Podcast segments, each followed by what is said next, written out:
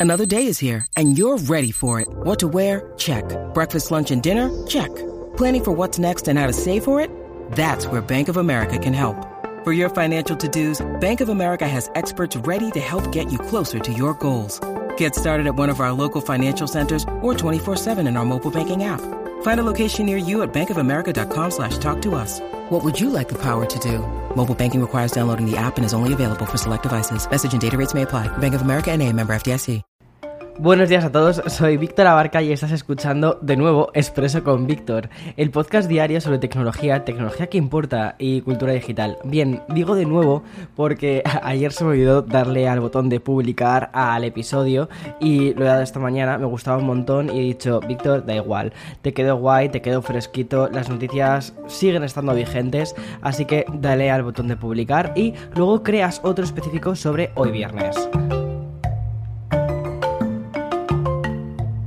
Bien, y a diferencia de otros viernes donde les suelo dar más peso al entretenimiento, el episodio de hoy va a romper un poco este esquema. Y es que hemos tenido unos cuantos titulares que debo destacar en este 6 de agosto. Empiezo con la intención que hemos conocido de Microsoft de integrar Spotify dentro de Windows 11. Lo va a hacer a través de una nueva especie de función que tendrá el sistema operativo que se llamará Focus Sessions. Esta herramienta está ideada para optimizar el trabajo y la productividad, incluyendo un conjunto de inputs que ayudarían al usuario a la concentración. La relación de Spotify con todo esto es que la aplicación de streaming musical irá integrada a Focus Sessions, de manera que la creación de un temporizador iría paralelamente a la reproducción de playlist. Sigue un poco el sistema Pomodoro que ya conocemos. Es decir, mira, en el momento que escoges una tarea pendiente de Microsoft, también se elegiría una playlist de Spotify. Imagínate, tienes la playlist de concentración, pulsas el reloj, ¿vale? Y te vas a, em, a la aplicación, o sea, te irías a la playlist de Spotify. Aunque de manera predeterminada las tareas tendrán una duración de 30 minutos, por lo que te decía, ¿no? El sistema Pomodoro, el usuario podrá cambiar eso. Imagínate que tienes una tarea de 40 minutos, pues lo cambias en el reloj. Y tanto la tarea como la música de Spotify van a estar integradas y programadas para realizar estos em, descansos. lo siguiente que te quiero comentar dentro de este bloque con más información tech es el estado actual de Twitter Spaces. Ya sabes que es la versión twittera que lanzaron hace un tiempo de Clubhouse. Como he ido anunciando últimamente en Expreso, Twitter lleva muy en serio la eliminación de la toxicidad que cierta parte de la comunidad ha estado creando, sobre todo considero que desde hace dos años a esta parte, porque anteriormente Twitter era, era maravilloso. Y esta iniciativa ya ha llegado a, a Spaces también. La novedad es que los anfitriones de Spaces ya pueden invitar a otras personas para que estos los ayuden con las tareas de moderación. La nueva distribución queda de este modo. Tendríamos un host, es decir, la persona que está hablando, la persona que está dando esa pequeña charla, dos coanfitriones que moderarán, añadirán personas, podrán silenciar y eliminar también participantes tóxicos y también irán pudiendo publicar tweets a medida que se hace la charla. Y podrá haber hasta 10 oradores diferentes. Me parece una idea súper curiosa porque es, es, un poco el concepto de, de, charla física, ¿no? La de tener un moderador, irle pasando el micro a uno a otro y luego tener los oradores que serían los invitados. No sé, me encanta esta idea y mm, estoy pensando incluso en si quizás Expreso o Café con Víctor podría tener algún tipo de, espacio dentro de Twitter Spaces. No sé, estoy dándole ahí una vuelta. Vale, y ya para acabar el bloque tech, quiero seguir esta estela más social y comprometida que ha demostrado Twitter con su Spaces.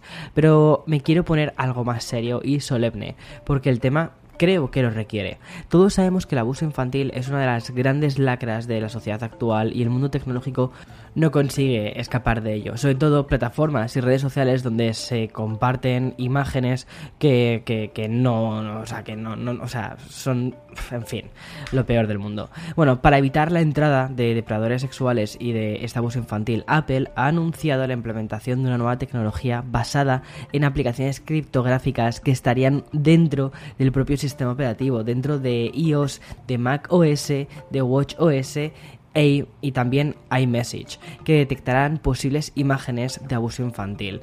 Es muy interesante cómo se va a crear toda esta especie de plataforma o todo esto de, a través de algoritmos. Otra de las funciones que luchará contra esto se hallará en el site web de Apple, la pestaña Seguridad Infantil. Además, y aquí entramos en un terreno bastante delicado, la compañía realizará escaneos en los dispositivos antes de realizar las copias de seguridad en iCloud. Es decir, este sistema criptográfico realizará comparaciones entre las imágenes del dispositivo en cuestión con las proporcionadas por organizaciones dedicadas a proteger a los menores del abuso infantil. Realmente Apple lo que hará es la comprobación de hashes, es decir, de la, huella digital, no las fotos en sí, no se va a meter en las fotos. Basándose en esa tecnología criptográfica citada anteriormente, en el caso de encontrar una coincidencia, tras eliminar directamente la cuenta del usuario, se informa también a las autoridades pertinentes. Esto me parece que es una forma muy eficaz de luchar contra este tipo de, de barbaridades eh, sin que haya tampoco, em, o sea, sin que primero, o sea, respetando por un lado la privacidad del resto de los usuarios, porque al final es un algoritmo, es una, es, es, es eh, un hash lo que está haciendo todo esto. Y por otro lado, se está consiguiendo luchar contra un tema que es que parece que no había, era como ponerle puertas un poco al, al campo, ¿no? Bueno, pues al campo se le pueden poner puertas, sobre todo si se va a luchar contra un tema tan importante como esto. Vale, y ahora ya bajo un poco eh, el, digamos, el, modo combativo del podcast, ¿vale? De manera, vale, muy breve, voy a repasar un par de cuestiones relacionadas con el entretenimiento. Pero no sin antes hacer una pequeña pausa para el sponsor de este podcast. At Evernorth Health Services, we believe costs shouldn't get in the way of life-changing care, and we're doing everything in our power to make it possible. Behavioral health solutions that also keep your projections at their best? It's possible. Pharmacy benefits that benefit your bottom line? It's possible. Complex specialty care that cares about your ROI? It's possible. Because we're already doing it. All while saving businesses billions. That's Wonder made possible. Learn more at evernorth.com/wonder. Y como te decía antes, ahora el bloque de entretenimiento. Como ves, el episodio de hoy va a quedar un poco largo porque afortunadamente hay bastante información. Respecto al sector de los videojuegos, dos datos que quiero destacar. El primero es la cantidad de ejemplares vendidas de la Nintendo Switch. Gracias a los resultados financieros facilitados por Kyoto, la consola híbrida ya suma 89 millones de unidades vendidas.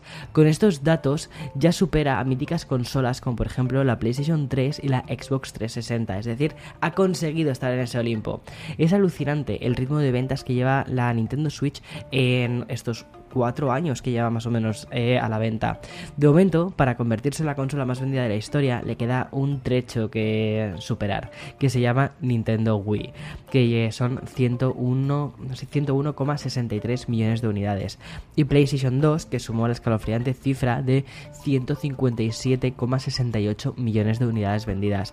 Sinceramente, creo que es muy difícil que alguien se que, alguien alcance a la PlayStation 2, aunque bueno, el tiempo lo dirá. Es verdad que la vida de la, PlayStation 2 fue increíblemente grande y luego además, incluso cuando se lanzó la PlayStation 3, se estuvo vendiendo en mercados emergentes, lo cual me pareció una especie de golpe maestro por parte de PlayStation y así hizo que muchísima gente pudiese disfrutar de sagas increíbles que nacieron de hecho en esa generación de consolas. El otro dato que te quiero contar es menos positivo y tiene que ver con una fecha de lanzamiento, Evil Game. El videojuego basado en la mítica saga de terror se retrasará finalmente hasta febrero del 2022. Aunque la fecha inicial estimaba su llegada al mercado en septiembre del 2021, finalmente no va a poder ser. El motivo no es otro que, mejorar sus prestaciones. Por cierto, el título saldrá para PC, para Xbox One, Xbox Series X, S, PlayStation 4, 5, Nintendo Switch, en fin, para prácticamente cualquier, cualquier plataforma. A mí personalmente, que se retrasen los juegos para ofrecer una mejor calidad, eh, aunque te puede molestar, ¿no? Como consumidor o porque estás deseando muchísimo ese videojuego, pero me parece, me parece que es lo, ideal, es decir, para que no vuelvan a suceder cosas como sucedió el año pasado con, Cyberpunk. Cyberpunk es un juego al que le tenía muchísimas ganas y cuando empecé a jugarlo en, mi nueva Xbox eh, Series X, ahí recién estrenada y tal, empecé a ver tantísimos fallos, tantísimos bugs, tantísimas cosas que es que al final he terminado dejando a la mitad. Espero que terminen sacando más parches, que corrijan todas las cosas que no tenían que haber salido en un principio y volver a empezar mi partida de cero. Porque mm, es un juego que me, me encanta la premisa, me encanta el mundo que está recreando y mm, quería disfrutarlo del mejor modo posible. Entonces yo creo que es importante darle tiempo a los videojuegos, darle tiempo a los desarrolladores para que hagan el mejor trabajo posible. Y una cosa que también quiero comentar aquí y que muchas veces mm, se comenta dentro de la industria, pero como esto no es un podcast de videojuegos, muchas veces es ajeno a la gente que está dentro de la industria de los videojuegos, son los crunches que tienen que hacer los equipos de, de mm, desarrolladores de videojuegos para que los títulos salgan a tiempo. Desde jornadas maratonianas, estar sin dormir durante un montón de tiempo para que el título pueda salir a costa de que a costa de la salud de los desarrolladores que son gracias a estas personas por las que después podemos llegar a casa después de una, semana entera de trabajo coger el mando de la consola y tener ese juego al que deseamos jugar. Bueno pues yo creo que es importante entender que la salud de las personas está por encima de cualquier forma de entretenimiento y si los juegos se tienen que retrasar, sé que se retrasen. Sí, mira, ya voy a hacer otro pequeño inciso. Hoy estoy divagando bastante en el podcast, pero es que me parece bastante, bastante interesante. Vale, eh, quiero hacer otro pequeño inciso. No sé si has podido ver eh, una serie que se llama Mythic Quest. Lo tienes en Apple TV Plus. La primera temporada me parece una maravilla, junto con los dos episodios especiales que lanzaron durante la cuarentena. Y hablan mucho sobre eso. Hablan de la creación de un videojuego y en las condiciones de super estrés en la que se crean eh, muchos videojuegos. La segunda temporada la he terminado dejando un poco a la mitad, no me ha enganchado tanto como la primera, pero la primera se la recomiendo, eh, o sea, prácticamente todo el mundo. Es un, el formato es formato sitcom, más o menos, ¿vale? Eh, y, el entorno es un entorno de una empresa de videojuegos. Es muy interesante la premisa. Vale, y ya por último y de manera muy, muy, muy breve, hoy vamos a, a omitir los estrenos de las plataformas de streaming porque básicamente no hay grandes nombres que anunciar, como mucho, la nueva miniserie que también ha lanzado Apple TV que se llama Mr. Corman, que contará con la presencia de Joseph Gordon-Levitt. Donde sí hay más que celebrar es las salas de cine. Bueno, y también antes de esto, ¿vale? También hay que celebrar eh, uno de los de mis iconos más trashies que me encantan, que es que Paris Hilton ha lanzado su nueva miniserie en Netflix que se llama Cooking with Paris. Me parece muy divertida, o sea, es, es, es un personaje fantástico, maravilloso es un ser de luz y la verdad ya llevo como un par de episodios vistos y debo reconocer es como mi especie de guilty pleasure pero es en la parte de guilty, o sea, me flipa. Vale, y como te decía antes, donde hay que celebrar mm, o donde hay que celebrar más cosas es en las salas de cine. Afortunadamente poco a poco se va normalizando todo y en el día de hoy llega la, con, la que consideran la mejor película en cines desde el inicio de la pandemia, que es la segunda entrega de Suicide eh, Squad, el Escuadrón Suicida.